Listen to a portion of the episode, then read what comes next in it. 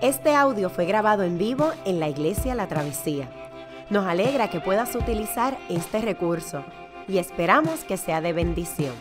Queremos que sepas que nuestra más profunda convicción, que no importando cuán útil sea esta grabación, nunca podrá sustituir la experiencia de pertenecer a una iglesia local. Sería un placer tenerte junto a nosotros en la travesía, pero de no poder ser así, nos gustaría ayudarte a encontrar una congregación donde puedas pertenecer y servir. Una vez más, nos alegra que puedas utilizar este recurso. Hechos, capítulo 2, versos 32 y 33 y en Segunda de Corintios, capítulo 13, del 11 al 14. Y dice así la palabra del Señor. A este Jesús Dios lo resucitó y de ello todos nosotros somos testigos, exaltado por el poder de Dios y habiendo recibido del Padre el Espíritu Santo prometido, ha derramado esto que ustedes ahora ven y oyen.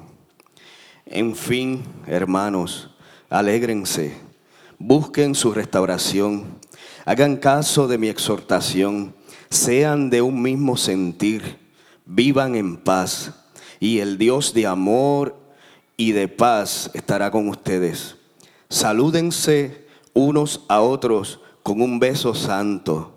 Todos los santos les mandan saludos. Que la gracia del Señor Jesucristo, el amor de Dios y la comunión del Espíritu Santo sean con todos ustedes. Amén. Le voy a pedir al pastor Jules que pase por acá. Vamos a orar por él para que Dios lo use. Señor, te damos gracias por nuestro pastor Jules. Te pedimos, Señor, humildemente, que a través de tu Espíritu Santo tú lo uses, Señor, de una manera sabia, eh, con, con elocuencia en esta mañana para que pueda trazar bien la palabra de verdad. Y esa palabra, Señor, penetre en nuestras mentes, en nuestros corazones y nos ayude a ser transformados y transformadas para la gloria de tu nombre. En el nombre poderoso de Jesús oramos. Amén. Quisiera leer una porción más de la escritura en adición a la que hemos leído ahí en Hechos 2 eh, y en 2 de Corintios 2. Y esta se encuentra al principio de la primera carta de Juan en el Nuevo Testamento. Juan eh, escribe el Evangelio de Juan y luego hay tres cartas de Juan hacia el final eh, del Nuevo Testamento antes de Apocalipsis. Um, Juan en el primer capítulo, en el verso 1 en adelante, nos dice lo siguiente. Lo que era desde el principio, lo que hemos oído, lo que hemos visto con nuestros ojos lo que hemos contemplado y palparon nuestras manos tocante al verbo de vida, porque la vida fue manifestada y la hemos visto y testificamos y les anunciamos la vida eterna, la cual estaba con el Padre y hoy se nos manifestó. Lo que hemos visto y oído, eso les anunciamos, para que también ustedes tengan comunión con nosotros y nuestra comunión verdaderamente es con el Padre y con su Hijo Jesucristo. Estas cosas les escribimos para que su gozo sea cumplido o sea completado. Esta es la palabra del Señor. Recientemente eh, tuve la oportunidad de estar en Guatemala eh, y mientras estábamos en la región de Panajachel eh, es, se trata de una, región montañosa a unos 1.500, 1.600 metros de altura, donde eh, se encuentra estas únicas montañas y en el medio hay como, como una taza gigantesca y en esa taza lo que hay es un lago. El lago está rodeado por cuatro volcanes. Y cuando tú te paras al frente de ese lago y tú miras lo que está delante, tú realmente lo que te quedas es asombrado y asombrada, o sea, la, quijada así, realmente, porque es sumamente impresionante, sumamente hermoso. Y a medida que tú vas caminando por al frente del lago, diferentes personas se acercan para ofrecerte eh, maneras de explorar el área. Pero una pregunta común es cómo yo llego a ese volcán que está ahí al frente. Al frente, en el medio del lago, hay un volcán que es más alto que los demás volcanes que hay en el área. Y ese es el volcán que la gente usualmente quiere ir. Los guías turísticos eh, hablan de que hay muchas preguntas que las personas se hacen cuando se acercan a un área como esa. Eh, la gente piensa eh, en los árboles, piensa en la fauna, piensa en el lago, piensa en lo impresionante de la ladera del volcán. Piensan cómo, cómo es que, qué tipo de equipo se necesita para subir ¿verdad? El, volcán, la montaña, eh, cómo yo llego, qué tipo de lancha es mejor, qué tipo de estamina, cuántas horas me tomará subir hasta la cima. Pero hay una pregunta clave que todo guía debe responder. ¿Dónde comienzo? ¿Dónde comienza el camino? ¿Cómo es, ¿Cuál es el principio? ¿Cuál es el primer paso que tenemos que dar? Y, realmente hace sentido porque no importa que lo puedas admirar a distancia, que tú sepas que hay todo un bosque, un forestal, que tú, que tú veas este, a distancia los árboles, que tú puedas ver el, el, lago que fluye del volcán. No importa, a menos que tú sepas cómo comenzar, no te vas a secar al volcán. Cuando nosotros nos acercamos a las escrituras, nos encontramos hasta ante la presencia de un Dios poderoso, esplendoroso y misterioso. Y cuando nosotros nos preguntamos acerca de quién es Dios, el principio de ese camino es la doctrina de la Trinidad. El camino a cómo llegar a, a identificar quién es Dios comienza con Jesús como el Hijo de Dios, Dios Padre, Dios Hijo y Dios Espíritu Santo. Ese es el misterioso bosque al cual nos estamos acercando en esta mañana. Ese camino se llama el misterio de Dios y cuando nosotros nos acercamos al misterio de Dios vamos a experimentar varias cosas. Vamos a descubrir la identidad de Dios, vamos a descubrir cómo es Dios, vamos a descubrir cómo, cómo obra Dios, pero también la belleza de Dios, la profundidad de Dios, el esplendor de Dios, lo indecible, lo que no se puede decir de Dios. El catecismo de Westminster, que, es una manera de nosotros organizar las enseñanzas de la Biblia a manera de, preguntas y respuestas, ya en el siglo XVII, que es parte de nuestra constitución como iglesia, eh, respondía a esta pregunta, ¿qué es Dios? Y una manera de responderlo inicialmente, resumiendo todo lo que la Biblia dice, es, Dios es espíritu, es infinito, eterno e inmutable en su ser, sabiduría, poder, santidad, bondad, justicia y verdad. qué, espectacular respuesta. Pero hay otra pregunta que la confesión de, la catecismo de Westminster nos ayuda a entender, que fue la que leímos anteriormente. No solamente qué es Dios, sino cómo se constituye Dios, cómo es su naturaleza. Pues hay tres personas en la divinidad, responde el catecismo. El Padre, el Hijo y el Espíritu Santo. Estas tres son un solo Dios, de la misma sustancia e iguales en poder y gloria. Y es que cuando tú y yo leemos la historia de Jesús, nos encontramos que el mensaje de Jesús solo hace sentido si le creemos que Jesús fue enviado por Dios Padre, si le creemos que Jesús comparte la naturaleza de Dios y que Jesús envía al Espíritu Santo. Es decir, si creemos que el Dios que se está revelando, comunicando a nosotros, es el Dios Trinidad. Padre, Hijo y Espíritu Santo, que de forma misteriosa comparten una misma esencia. Es un misterio que, supera nuestra capacidad de articulación, pero lo que estamos tratando de hacer es, es repetir lo que dice la Escritura. Los actos de salvación de la Biblia, donde presentan a Dios actuando, se presentan a Dios siempre como el Dios creador, Padre, Hijo y Espíritu Santo. En la salvación que la fe cristiana proclama, que decimos, el Evangelio de Jesús promete que Dios Padre es el que elige Dios Padre ha enviado a su Hijo, porque de tal manera amó Dios al mundo que envió a su único Hijo.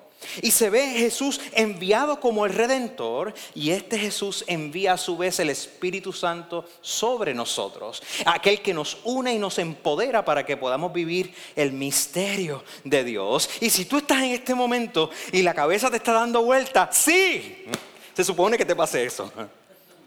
Porque no estamos hablando de cualquier otro objeto, cualquier otro ser en el universo. Estamos hablando del Dios que es misterio en sí mismo. El Dios que no se permite que nosotros lo inventemos. Es el Dios que muestra quién es Él y cómo es Él. Los actos de salvación apuntan al misterio de la doctrina de la Trinidad. La Trinidad no es una palabra que aparezca en la que aparece en la Biblia. Es una palabra que la iglesia temprana, desde el principio, ya para el siglo II y III, plantea para tratar de resumir este gran misterio de Dios revelándose como Padre, Hijo y Espíritu Santo. La iglesia temprana pensó que la integridad de la vida de Jesús, de su misión aquí, está en juego. Porque si Jesús no compartía la naturaleza de Dios y no era Dios, Jesús entonces no podía ser un salvador de la humanidad. Si Jesús no compartía lo que Dios es, Él no puede ser nuestro rescatador. Si el Espíritu Santo no es una persona de parte de Dios, entonces no hay nada que nos una a Dios, no hay nada que nos regenere y nos transforme y nos empodere para vivir con Dios. Nosotros estamos ante un gran misterio que la Escritura declara de que hay un único Dios verdadero. Y este único Dios verdadero vive en el misterio impenetrable de Dios Padre, Dios Hijo y Dios Espíritu Santo. Ahora, muchas personas, obviamente, consideran que si uno se pone a hacer abstracciones acerca de la doctrina de Dios y de la, de la, Trinidad, pues entonces eso es algo que los teólogos y los filósofos hacen y que no tiene nada que ver con la vida. Pero eso no es cierto, la Escritura no lo presenta así. Mira, mira, mira, mira, cómo esto tiene que ver con la vida. En el capítulo 2 del, libro de Hechos, nosotros estamos en una serie del libro de Hechos, el primer sermón que se predica de la iglesia, se predica porque estaban acusando que estos seguidores de Jesús, estas seguidoras estaban locos, que estaban borrachos o algo. Y Pedro comienza a explicar que lo que está sucediendo es que el Espíritu Santo prometido por Dios y Jesús, el Hijo de Dios, había venido sobre la comunidad. Y al final de ese sermón, Pedro dice esto, a este Jesús, Dios, Dios Padre, lo resucitó. Y de ello todos nosotros somos testigos, exaltado por el poder de Dios y habiendo recibido del Padre el Espíritu Santo prometido, ha derramado esto que ustedes ahora ven y oyen. Y, mira, en, en, otro texto, nos vemos en 2 de Corintios 13, dice, en fin hermanos, alégrense, busquen su restauración, hagan caso de mi exhortación sean todos ustedes un mismo sentir, vivan en paz. Ahora va a decir la razón de cómo es que se vive en paz. Y el Dios de amor y de paz estará con ustedes. Salúdense unos a otros con un beso santo. Todos los santos les mandan saludos. Y mira, mira, mira, mira cómo cierra, mira esta doxología. Que la gracia del Señor Jesucristo, el amor de Dios y la comunión del Espíritu Santo sean con ustedes. ¿Notaste la doctrina de la Trinidad ahí? Entonces, cuando nosotros nos acercamos a, nosotros confesar nuestra fe, estamos diciendo, esto es sumamente relevante, porque si Dios se revela de esta manera, tenemos que creerle de esta manera. Es sumamente relevante. Ahora, muchas personas eh, se dan cuenta inmediatamente entonces que Dios no es un Dios genérico, no es que Tú puedes decir, no, es que yo creo en Dios. La escritura no nos permite hacer ese tipo de declaración. De hecho, la escritura plantea de que nosotros podemos creer en diferentes dioses. Dioses de letra minúscula. Es decir, nosotros creamos diferentes dioses. Y sin embargo, la escritura nos dice una vez que solamente existe un Dios justo y verdadero, el creador de todo lo que existe. Yo sé que muchas personas piensan que Dios es como, como un, un gran padre o madre en el cielo que está buscando a quien regañar. O que otras personas piensan que Dios es sencillamente un juez que está buscando a quien fulminar. O que Dios es como un diseñador de un reloj que crea este único reloj, lo deja correr y luego se olvida del mundo. O que Dios es una energía cósmica formado de los, ¿qué? los milicrodians, milicrodians ¿cómo es? según Star Wars. Eh, un tipo de energía cósmica impersonal que permea todas las cosas, o que Dios sencillamente es como un sol distante del cual recibimos luz pero del cual no estamos en contacto. Lamentablemente la escritura niega este tipo de lógica. La escritura plantea que Dios, Dios es una eterna comunidad de personas, de Padre, Hijo y del Espíritu Santo. El domingo pasado, el pastor Ronnie habló del día de Pentecostés el día de Pentecostés fueron eh, los 50 días que sucedieron después de la resurrección de Jesús. En el día de Pentecostés, la promesa de Jesús se cumple que el Espíritu Santo iba a descender sobre la comunidad de creyentes y que los iba a forjar, a formar para que dieran testigo de Jesús, sean testimonio, sean testigos fieles de Jesús. Cuando vino el Espíritu Santo sobre la comunidad de creyentes, los creyentes comenzaron a hablar en diferentes idiomas diferentes idiomas. Gente que no sabía otros idiomas de otros países comenzaron a hablar en diferentes idiomas. En aquel momento en Jerusalén había gente y peregrinos de todo el Mediterráneo viajando para un peregrinaje religioso donde se recordaba la fidelidad de Dios. Entonces en ese momento la gente comienza a escuchar a todos estos hombres y mujeres que seguían a Jesús hablando en sus propios idiomas. Si tú y yo recordamos en la escritura, vemos que la última vez que un conglomerado de gente tratando de hablar un mismo idioma fue en Babel, en el libro de Génesis. En el libro de Génesis se presenta que la humanidad, tú y yo, estábamos eh, eh, inclinados hacia toda maldad, quisimos construir esta única torre para llegar al cielo. No era que literalmente iba a llegar al cielo, pero una manera de decir para llegar al cielo y controlar a los dioses y todas esas cosas, Dios emite un juicio. Esta gente no van a hablar el mismo idioma, se van a separar. ¿Para que Para que la consolidación del mal no sea tanta. En Pentecostés, Dios, lo que Dios había hecho juicio, lo ha convertido en bendición. Donde no había comunicación, ahora sí la hay. Gente de diferentes naciones, hablando diferentes idiomas, en comunión por la noticia de Jesús, el Salvador internacional del cosmos. En el día de Pentecostés, el Espíritu de Jesús enviado nos hace ser una comunidad de gente diferentes pero unidos por Él. Entonces hoy nosotros decimos, es cierto, en la obra del Padre, Hijo y Espíritu Santo, es cierto lo que dice Apocalipsis 5, el último libro de la Biblia, dice, y oí a cuanta criatura hay en el cielo y en la tierra, al que está en la tierra y en el mar, a todos en la creación que cantaban, al que está sentado en el trono y al cordero, y al cordero sean la alabanza y la gloria y el poder por los siglos de los siglos el fin de nuestra existencia es llegar a un punto donde gente de todas las culturas vamos a estar frente a Dios Padre, el Hijo que es llamado el Cordero, rodeado por el Espíritu Santo y nosotros felices cantando un mega cósmico con el Dios Creador. Enfocarnos entonces en la doctrina de la Trinidad no es otra cosa que enfocarnos en lo que Jesús enseñó acerca de sí mismo. Así que quiero sencillamente mencionar algunos elementos que nos ayudan a entender cuáles son algunos de los beneficios importantes acerca de pensar en Dios claramente. Primero, se trata de una confesión y declaración de que Jesús es Dios. Es una confesión y declaración de que Jesús ciertamente es Dios. Es decir, cuando tú y yo decimos creo en Dios, lo que estamos realmente diciendo es que yo le creo a Jesús acerca de quién es Dios. Eso es lo que, eso es lo que estamos diciendo.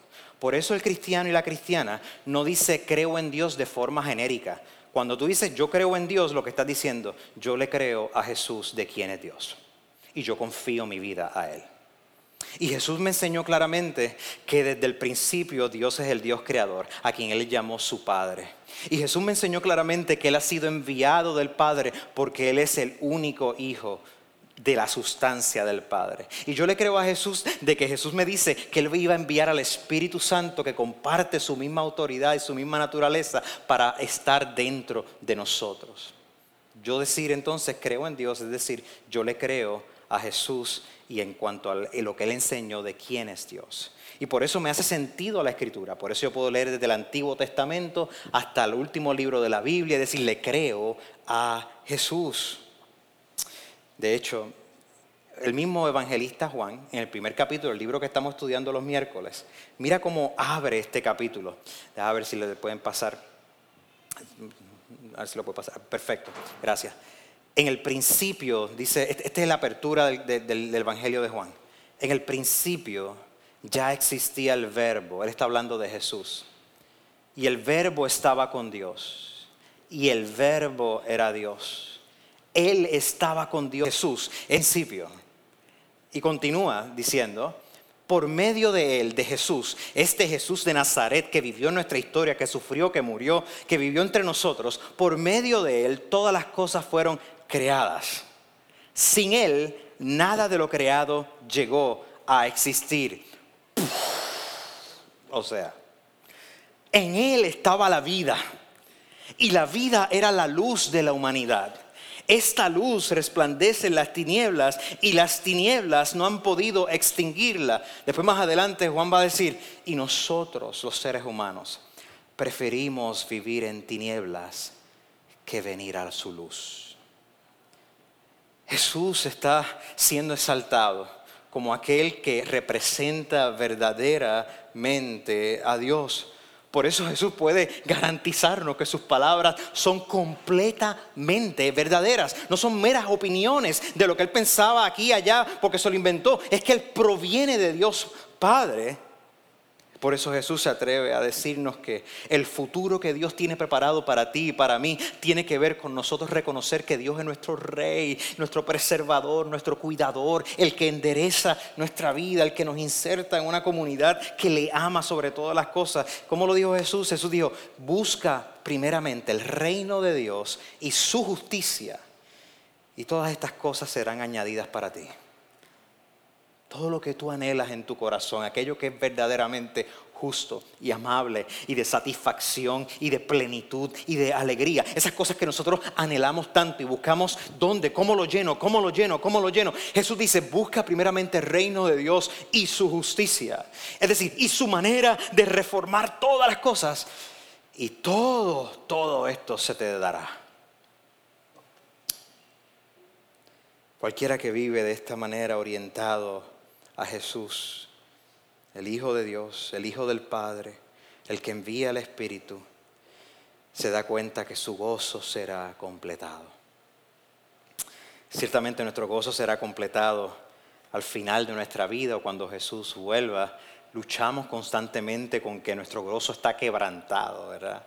Hay semanas que nuestro gozo se quebranta, nos sentimos fracturados, pero he ahí la promesa como quiera de Jesús Jesús le dijo a sus discípulos, yo les voy a enviar otro consolador.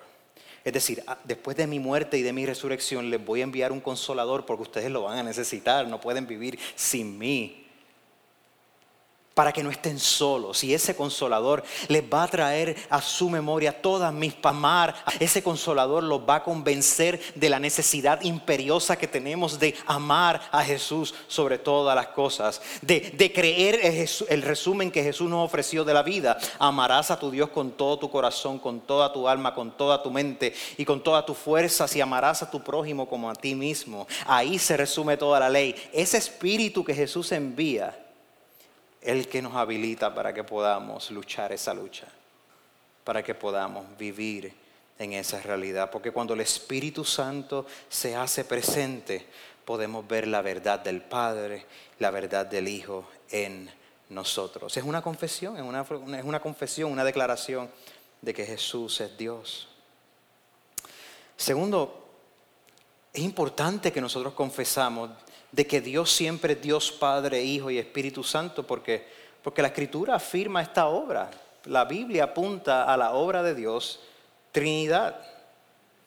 En Lucas capítulo 3, si tú te recordarás, en el momento que Jesús es bautizado públicamente, ocurre una experiencia extraordinaria. Hay una manifestación divina. Se abre el cielo y se escucha una voz diciendo, este es mi Hijo amado, a quien amo en quien tengo complacencia, en quien me complazco. Y el Espíritu Santo se vio descender como en la forma de un ave. Ese es uno de esos momentos de dramáticos en la vida de Jesús, donde hay una manifestación de la Trinidad en el mismo momento. Dios Padre habla, el Espíritu Santo sale como un símbolo y mientras el Hijo está siendo bautizado. Al final de su vida, Jesús le da una encomienda a todos sus discípulos, mujeres y hombres que los están siguiendo. Mateo capítulo 28 lo tenemos por ahí. Dice, Jesús se acercó entonces a ellos y les dijo, se me ha dado toda autoridad en el cielo y en la tierra. Nadie, es importante saber, el judío sabe que solamente Dios tiene autoridad en el cielo y en la tierra. Dios no comparte su autoridad con ningún mero ser humano, ¿ok? El hecho de que Jesús está diciendo se me ha dado entonces toda autoridad en el cielo y en la tierra, se puede decir, se me ha compartido, yo soy igual a Dios todo el cielo y la tierra. Y miren lo que dice, por tanto ustedes vayan y hagan discípulos de todas las naciones, bautizándolos en el nombre del Padre, del Hijo y del Espíritu Santo. Al final de la segunda carta de Corintios, el apóstol Pablo le, escribe una iglesia bien problemática como esta. le escribe una iglesia, bueno, de Corintios. Vamos, le escribe una iglesia bien problemática que es la iglesia de Corintios. Y termina diciéndole esto, que la gracia del Señor Jesucristo, el amor de Dios y la comunión del Espíritu Santo sean con todos ustedes. Otra manera de decirlo es que el misterio asombroso, esplendoroso, amoroso que vieron en la vida de Jesús, de Dios, sea con ustedes, porque lo necesitan. No, es meramente un, wishful thinking, es que, es que lo necesitan. Jesús en su propia vida demostró cómo él mismo dependía del Espíritu Santo. Cuando él estaba caminando entre nosotros, la Biblia dice que Jesús era movido por el Espíritu Santo. Fue llevado al desierto, fue llevado a, a, enfrentar nuestras tentaciones, fue llevado a, hacer milagros en el poder del Espíritu Santo. Y Jesús promete que ese Espíritu lo tendremos tú y yo. Que ese espíritu que mismo estaba actuando en él lo tenemos tú y yo. El poder que, que, se mete en nuestra vida y nos ilumina es el poder del Espíritu Santo que nos apunta a Jesús. Jesús dice que ese es el Espíritu que nos guía a toda verdad, a aquello que es verdadero, lo que es justo, lo que es amable, lo cual reta nuestras concepciones modernas porque en nuestra sociedad nosotros tenemos este único discurso de que la verdad es relativa. Ahora, yo creo que mucha gente confunde la dificultad con saber aquello que es verdadero con que no haya verdad. Porque ciertamente a veces es difícil saber lo que es verdadero. Pero Jesús le dice a sus discípulos, el Espíritu de Dios les guiará a toda verdad. Es decir, a toda verdad acerca del significado profundo de la vida. Pero también el Espíritu es el creador de vida. Es el creador de vida, crea en nosotros una nueva vida. La Escritura dice que nosotros estábamos muertos en nuestros pecados, ciegos, que nosotros no queremos a Dios por naturaleza, queremos otros dioses, queremos inventarnos nuestra propia manera de vivir, pero no lo queremos a Él. El Espíritu Santo crea vida en nosotros para que, para que podamos creerle a Dios. El Espíritu nos da libertad, nos, libera desde adentro. Es esa cosa de que los cristianos y la cristiana saben que tú te sabes que ya tú no eras como eras antes, que ya tú no estabas esclavizado, esclavizada a los mismos patrones de vida, que hay una capacidad ya en ti para romper con aquello y para moverte a aquello que es verdaderamente amable y justo. Este es el espíritu de paz. Este, este, Gerson hablaba de cómo el Espíritu de paz nos da paz que sobrepasa todo entendimiento, que excede nuestras ansiedades y depresiones. No es que yo no voy a enfrentar ansiedades y depresiones, pero la paz de Dios me fundamenta, me ancla para que yo pueda hacer batalla fiel en medio de la ansiedad y de la depresión. Porque Él me garantiza, Él me hace la promesa, yo estaré contigo y no te desampararé ni te dejaré, te voy a sostener con el poder de mi diestra. Su diestra es el Espíritu Santo que nos sostiene. Es el espíritu de esperanza, de confianza, de que vamos a triunfar por encima del lloro, por encima de la justicia, por encima de la muerte.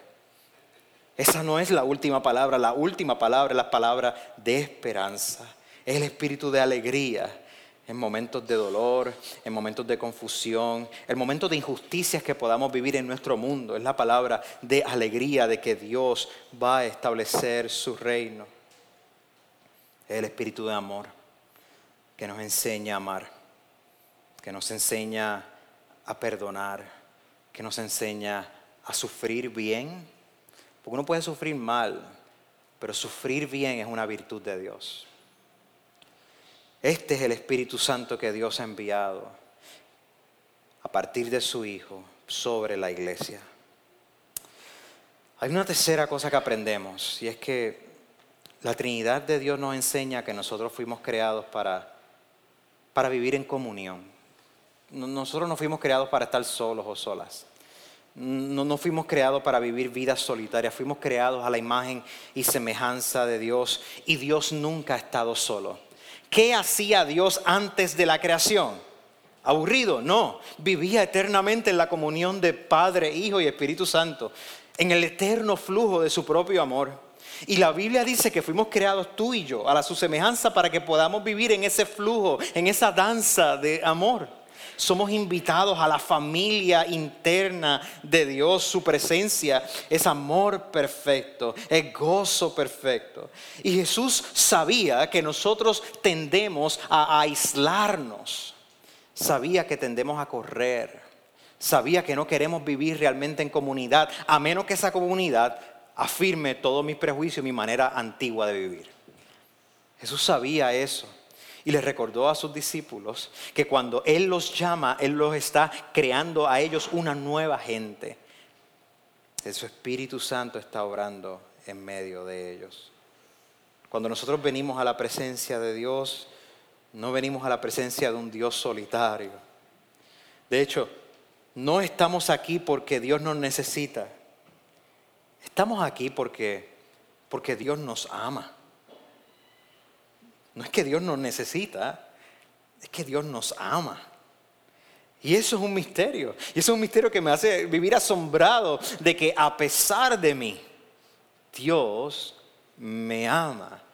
Porque Dios no es el, el, Dios solitario, Dios es el Dios Trinidad que vive en comunión y me invita a ser parte de la comunión del Padre, del Hijo y del Espíritu Santo. Estuve en Holanda recientemente y una de las experiencias buenas que tuve fue tomar Uber por diferentes lugares.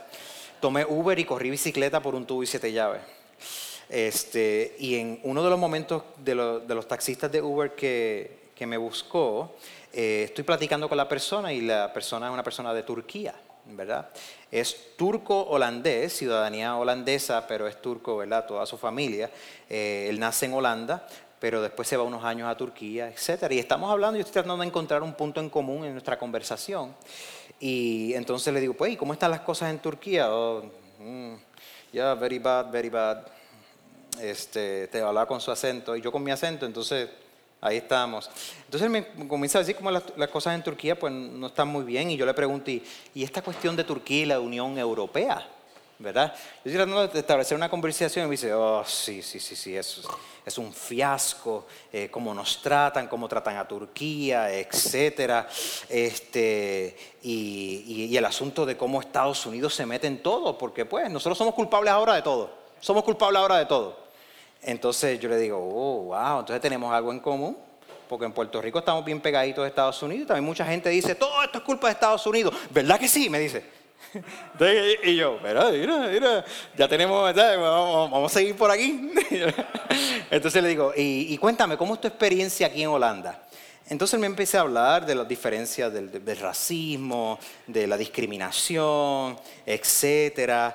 Entonces yo le digo, pues mira, sí, me puedo identificar un poco los latinos este, en Puerto Rico, particularmente aquellos que tenemos flexibilidad de movernos de Estados Unidos y viceversa. Vivimos también discriminación y racismo y todas esas cosas.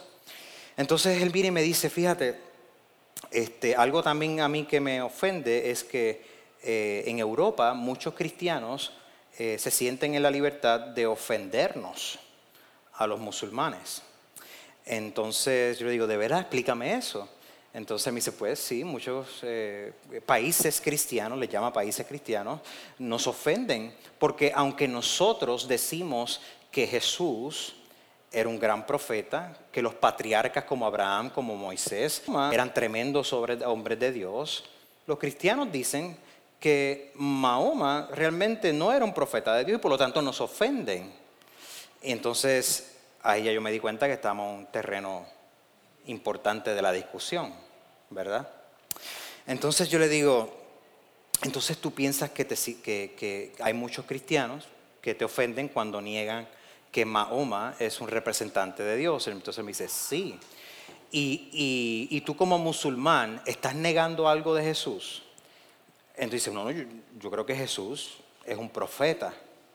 Tremendo. Y yo le dije, fíjate, es cierto, el Corán dice que Jesús era un profeta, el Corán inclusive, el libro sagrado del Islam, el Corán inclusive afirma la virginidad, el nacimiento virginal de Jesús, de que nació una virgen.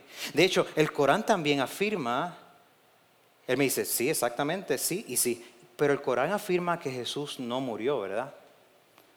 Ah, bueno, sí, sí, no, no, no Jesús no murió. Ok. El Corán afirma que Jesús sencillamente se fue al cielo como cualquier otro profeta, ¿verdad? Mm, sí, exacto.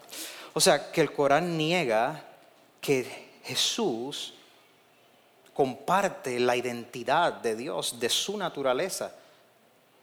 Ah, sí, ok.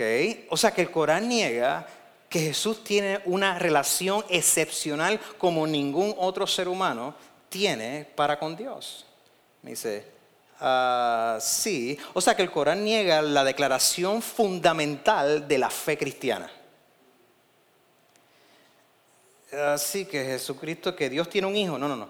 Que Dios ha revelado que este Jesús tiene una relación con Él esencial que nadie más tiene y que Él es nuestro Salvador. El Corán lo niega, ¿no? Entonces me dice, ok. Y ahí como que nos reímos los dos, pero la conversación llegó al punto culminante. No estamos hablando de la, de la misma identidad de Dios. Estos reclamos no pueden ser ciertos a la misma vez. O Jesús es quien dijo ser o no lo es. O no lo es. O Dios se reveló como un Dios misteriosamente trino o no se reveló como tal. Esto es como si yo le, este, este, le dijera, Nelson, ¿tú conoces a Nelson? Yo conozco a Nelson, sí, claro. Tacho Nelson. ¿Quién no conoce a Nelson? Sí, sí. ¿Y, cómo es Nelson? Tiene un mohawk rubio. Mide seis pies con cuatro pegadas. Y yo, contra, Nelson tiene pelo rizo malo. Este, eh, ah, perdóname, tiene pelo rizo bueno es aceitoso, es aceitoso, es bueno, es aceitoso. Este, mide como 5'9, 5'8, máximo si se pone unas botas, puede subir un poquito más, ¿verdad? Este, así no, y Nelson vive en Alaska, pero Nelson vive en Puerto Rico. Espérate, no estamos hablando del mismo Nelson entonces. Aquí hay una cosa que no es como la otra, como decía Plaza Sésamo. Y en ese momento me doy cuenta que estas conversaciones son importantes. Tú ves, nosotros vivimos en una sociedad que nos quiere decir, cree en Dios, pero cree en un Dios genérico, que no sea muy específico. Es más, cree en un Dios que a ti te guste. Tú sabes, como cuando tú vas a comprar un teléfono, pues, pues tú compras el que a ti te gusta, el, el que te conviene a ti, el plan que te guste a ti. Y nuestra sociedad nos dice, entre tanto y en cuanto tú creas en un Dios que no se define, que no actúa en la historia, un Dios que no habla, que no salva, que no transforma, sí, mejor cree en ese Dios, pero ese no es el Dios de Jesús. Y nosotros somos llamados a ser testigos de un misterio que se nos ha sido dado. Que el Dios eterno, creador y redentor del universo, vive eternamente en la existencia de tres personas, Dios Padre, Dios Hijo y Dios Espíritu Santo. Y lo sé cuando yo miro a Jesús, porque eso fue lo que me enseñó Jesús. Por lo tanto, la doctrina de la Trinidad me indica que Jesús es Dios, quien, quien Él dijo ser, que la Biblia lo enseña a partir de todo el testimonio, no solamente podemos ir un versito aquí y allá, yo estoy ahora mismo solamente presentando algunos versos, pero hay que ver todo el testimonio de la Escritura. Nos ayuda a entender nuestra relación para con Dios, pero también la Trinidad nos enseña lo que, y este es el próximo punto último, que lo que nosotros digamos acerca de Dios tiene que ser dicho también acerca de Jesús. Si yo no lo puedo decir de Jesús, yo no lo puedo decir de Dios. Y lo que yo diga acerca de Dios, lo tengo que decir acerca de Jesús. Por eso es que cuando una persona que me ha encontrado me dice, no te juntes con fulano, con fulana, porque fulano y fulana, eh, Nelson, porque Nelson, Nelson es un tipo corrupto, Nelson es un tipo pecador, hasta el tuétano es pecador. Ten cuidado con la reputación de Nelson. Ten cuidado con la reputación del otro, no te juntes, no te metas allí. Es más, no le hagas caso, ignóralo, porque esa persona es un pecador, es una pecadora. En ese momento yo le voy a decir a esa persona, tú no sabes de lo que estás hablando. Porque a mí Jesús me enseñó que Dios está en misión para acercarse a esa persona, a ese Nelson. Y si yo soy suficientemente honesto, yo puedo decir, todos somos Nelson. Yo soy Nelson. Si yo veo mi corazón, yo veo que nadie se me debería pegar a mí. y sin embargo, aunque yo era pecador, Cristo, el Hijo de Dios, murió por nosotros, por mí, el intocable. Yo creo en el Dios de Jesús, Dios Padre, que envió a su Hijo para rescatar al mundo. Y creo a Jesús que envió a su Espíritu Santo para que nosotros participemos en fe, en crecimiento, en fidelidad y en poder de la misión de Jesús. Y que tú y yo no estamos solos. Y que Dios está haciendo una nueva creación entre nosotros. Y que cada vez que yo me siento que me derribo al piso, yo puedo clamar al Dios de los cielos. No el Dios que creó el mundo y lo dejó correr. No el Dios que creó un reloj y lo dejó corriendo. No el Dios de la energía impersonal. Yo puedo clamar al Dios creador, Padre, Hijo y Espíritu Santo que está metido en mi historia. Y ese Dios creador me va a rescatar.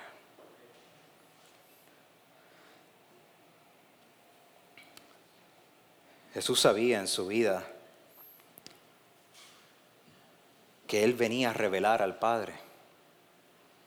Todo lo que he visto del Padre, dijo Jesús, yo les he revelado. Y el que me ha visto a mí, ha visto al Padre. Por eso lo que yo diga de Dios lo tengo que decir de Jesús. Y lo que yo diga de Jesús lo tengo que decir de Dios. El camino hacia la doctrina de la Trinidad comienza con Jesús. Ese es el camino hacia el gran volcán de Dios. Comienza con Jesús. Tú y yo fuimos bautizados como cristianos en el nombre todopoderoso del Padre, Hijo y del Espíritu Santo. Y ser bautizados es ser iniciados por fe en la vida de Dios. A veces los jóvenes decimos, man, you need a life, get a life, ¿verdad? Bueno, encuentra una vida, algo con tu vida, ¿verdad? We got the life. Dios nos ha insertado en su vida. Así que cuando tú y yo fuimos bautizando a Dios, Dios nos ha sellado por medio de su Espíritu. Entonces ya yo no estoy llamando a gente a que, mira, ten cuidado, que ya no estás en el pueblo de Dios. Yo estoy llamando a gente, recuerda que has sido santificado por la sangre del Hijo de Dios y que el Espíritu Santo está obrando a ti. No te rindas entonces. Dios no se rinde, Dios te va a perseverar hasta el final, te va a preservar. Podríamos seguir diciendo tantas cosas de este misterio, pero para concluir, pertenecer a Dios es pertenecer a la vida de Dios, es pertenecer al hermoso misterio de confesar que nuestro Salvador ha sido enviado por el Padre, que nuestro Salvador ha enviado su Espíritu Santo de en medio nuestro y dentro de nosotros. Y para concluir mi sermón quiero compartirte una confesión que ya desde el siglo IV, 5 o 6 en adelante, la iglesia la estaba diciendo. Se le llama el credo de Atanasio. El credo es bien largo, este credo de Atanasio es bien largo, pero solamente voy a leer dos secciones. Y te voy a invitar a que lo leas conmigo. ¿Por qué? Porque los credos nos ayudan a resumir grandes porciones de la, de la, verdad bíblica. Déjame ver si, lo, si me pudieran pasar. Hay dos slides. Vamos a ver si podemos leerlos todos juntos. Y la fe universal es esta, que adoramos a un solo Dios en Trinidad y Trinidad en unidad, sin confundir las personas ni dividir la sustancia, porque es una la persona del Padre, otra la del Hijo y otra la del Espíritu Santo. Mas la divinidad del Padre, del Hijo y del Espíritu es una. Igual la gloria coeterna, la majestad. Próximo slide. Así es como, así el Hijo, así el Espíritu Santo. Increado es el Padre, increado el Hijo increado el Espíritu Santo. Incomprensible es el Padre, incomprensible el Hijo, incomprensible el Espíritu Santo. Eterno es el Padre, eterno el Hijo, eterno el Espíritu Santo. Y sin embargo no son tres eternos, sino un solo eterno como también no son tres incomprensibles, ni tres increados, sino un solo increado y un solo incomprensible. Asimismo, el Padre es Dios, el Hijo es Dios, el Espíritu Santo es Dios, y sin embargo no son tres dioses, sino un solo Dios. Desde temprano en la historia, los cristianos hemos tratado de preservar la verdad bíblica sin necesariamente explicar todo lo que significa, porque estamos ante el misterio de Dios. Y qué bueno que Dios es un misterio. Qué bueno que sobrepasa nuestro entendimiento, porque si no lo quisiéramos hacer como nosotros. Y Dios ciertamente no es como nosotros. Qué bueno que pudiste escuchar esta grabación. ¿Qué tal si la compartes con otros? Recuerda que hay muchos más recursos en nuestra página latravesía.org, donde también puedes realizar un donativo. Dios te bendiga.